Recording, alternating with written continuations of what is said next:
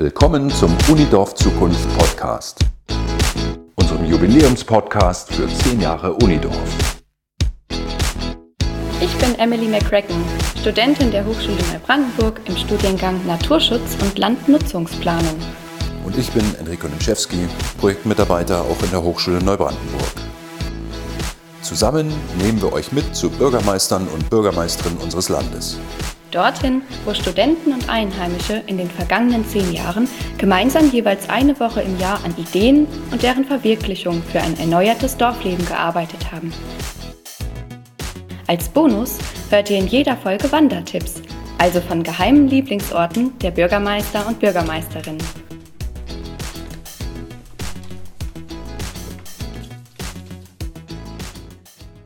Das, was die Region auszeichnet, ist, die Natur, das ist einfach so. Das ist wo wir punkten können. Und ich denke auch mit der Infrastruktur für ein Dorf, was wir versuchen vor allem attraktiv für junge Familien zu machen. Ja, mich beschäftigt zurzeit wesentliche Dinge wie Kindergarten und Schule auch langfristig zu erholen. Es ist ganz wichtig, dass wir den Anschluss nicht verlieren und zu einer Ganztagsschule wachsen. Wird ja jetzt, ich sag mal, aktuell noch, noch wichtiger, weil es steht im Raum, dass ich sag mal, der Rechtsanspruch für Eltern auf Ganztagsbetreuung in der Schule kommen wird.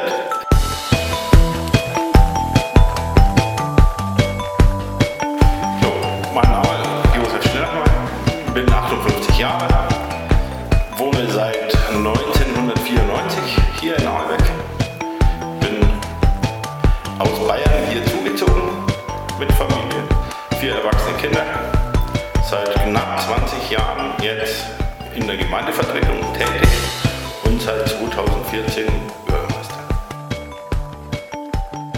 Jetzt sind es vier Jahre her, seit das Projekt Unidorf bei Ihnen in Aalbeck startete. Welche Ideen wurden denn damals entwickelt und auch umgesetzt? Die Schule ist seit, seit ein paar Jahren jetzt auch Naturparkschule, arbeitet intensiv auch mit der Naturparkstation in Eggesin zusammen was auch viele positive Effekte mittlerweile so gebracht hat. Gibt zum Beispiel jetzt hinter der Schule eine Streuobstwiese, die in Zusammenarbeit dann mit dem Naturpark da angelegt wurde. War auch so ein Impuls, auch aus dem Unidorf in der Schule, solche Verbindungen und Zusammenarbeiten anzustreben. Und ja, durch die Impulse, was auch da so kam, mehr Angebote, Zusatzangebote in der Schule, wird das Thema auch so nach und nach dann besser angenommen. Und man konnte mit der Argumentation dann besser die Leute erreichen. Äh, auch das ist jetzt mittlerweile ein bisschen so in die Schule mit, mit eingebunden, so dass auch mal so Buchlesungen für die Kinder stattfinden, durch die Senioren. Also gibt es noch mehr, äh, wo, Sie, wo, wo man sagen kann, dass aus der Schule und der Schulentwicklung äh, noch mehr zur Dorfentwicklung beigetragen wird, zum Zusammenhalt, ja, wenn man jetzt dann mittlerweile auch, auch geschuldet jetzt, dass die Schule bereit ist, neue Wege zu gehen, ist eine sehr enge Zusammenarbeit auch zwischen der Schule und der Feuerwehr. Es gibt auch mittlerweile eine Kinderfeuerwehr, auch die dann regelmäßig auch in der Schule so ein, ja, ich sage mal, Feuerwehr Kindertag machen. Also ja. da ist schon Potenzial nach oben, noch mehr auch äh, Vereine da noch mit einzubinden. Aber da muss, wie gesagt, alles erst wachsen, weil bis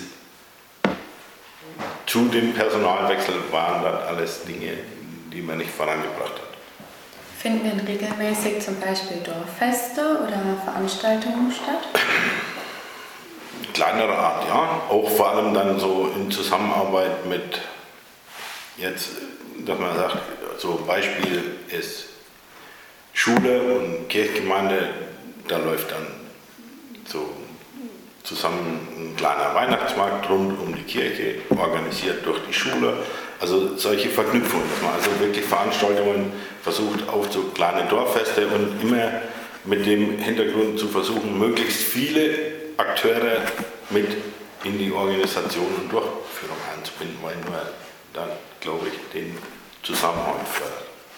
Was so auch da festgestellt wurde, dass es zwar viele Vereine und viele Aktivitäten gibt, aber wenig Gemeinsamkeiten. Und dort, glaube ich, hat sich auch in der Zeit schon deutlich verbessert. Zusätzlich zum Unidorf, was wird alles getan, um so ein Dorf zu entwickeln, um es zukunftsfähig zu machen? Es gibt viele, viele Einzelideen, aber es fehlen ja noch so Konzepte, die eigentlich über so ein Dorf hinausgehen müssen, um da wirklich äh, Wege zu gehen. Und das fällt in unserer Region Dörfern immer noch, immer noch schwer, einfach zu sagen, wir gucken nicht jeder auf sich, sondern wir gucken mal im Verbund, ob das jetzt auf, auf Amtsebene ist, dass man sagt, man muss da neue Strukturen denken, dann ist noch sehr schwer.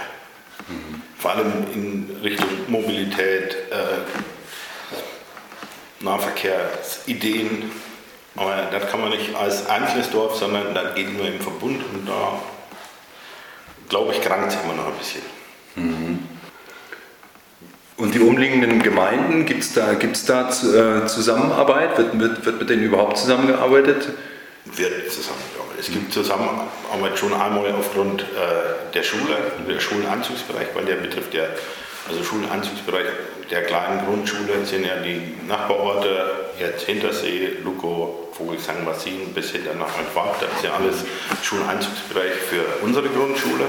Einmal da sind die Verknüpfungspunkte und auch äh, da wir gemeinsam über die Gemeinden, weil dieses Projekt Multiple Häuser wurde ja als Projekt in fünf Dörfern realisiert. Da gibt es auch ein Netzwerk, was zusammenarbeitet, also ein Netzwerk gemeindeübergreifend multiple Häuser. Das sind so die Verknüpfungspunkte, vor allem, wo ich immer noch anstrebe, dass man auch äh, in zusammen zu vor allem in den Nachbardörfern vorankommen in der Zusammenarbeit, was gemeindlichen Bauhof betrifft. Also dass man da sagt, man muss einfach Kräfte bündeln, um das effektiver und vielleicht auch kostengünstiger zu machen, aber vor allem effektiver und schlagkräftiger, weil die Aufgaben ja nicht weniger werden. Und für manche Gemeinden ist ja mittlerweile schon schwierig, ist nur ich sag mal, einen Gemeindearbeiter zu haben, um das Nötigste zu machen das sind so Dinge, wo ich sage, da muss man einfach mal versuchen, neue Wege zu gehen. Und Struktur mal anders denken. Heute braucht auch eine kleine Gemeinde eine vernünftige und professionelle Webseite, damit man sich auch vermarkten kann. Die haben wir in den letzten Jahren auch so auf die Beine gestellt und es nutzt. Ja, zum Schluss möchten wir unseren Hörern gerne noch einen kleinen Reisetipp mit auf den Weg geben. Würden Sie uns Ihren ganz persönlichen Lieblingsort verraten? Mein ganz persönlicher Lieblingsort ist mein Zuhause. Das ist wirklich so. Fahre auch gerne mal weg, aber ich bin ja, so ein Mensch, der ist am liebsten auf seiner Scholle.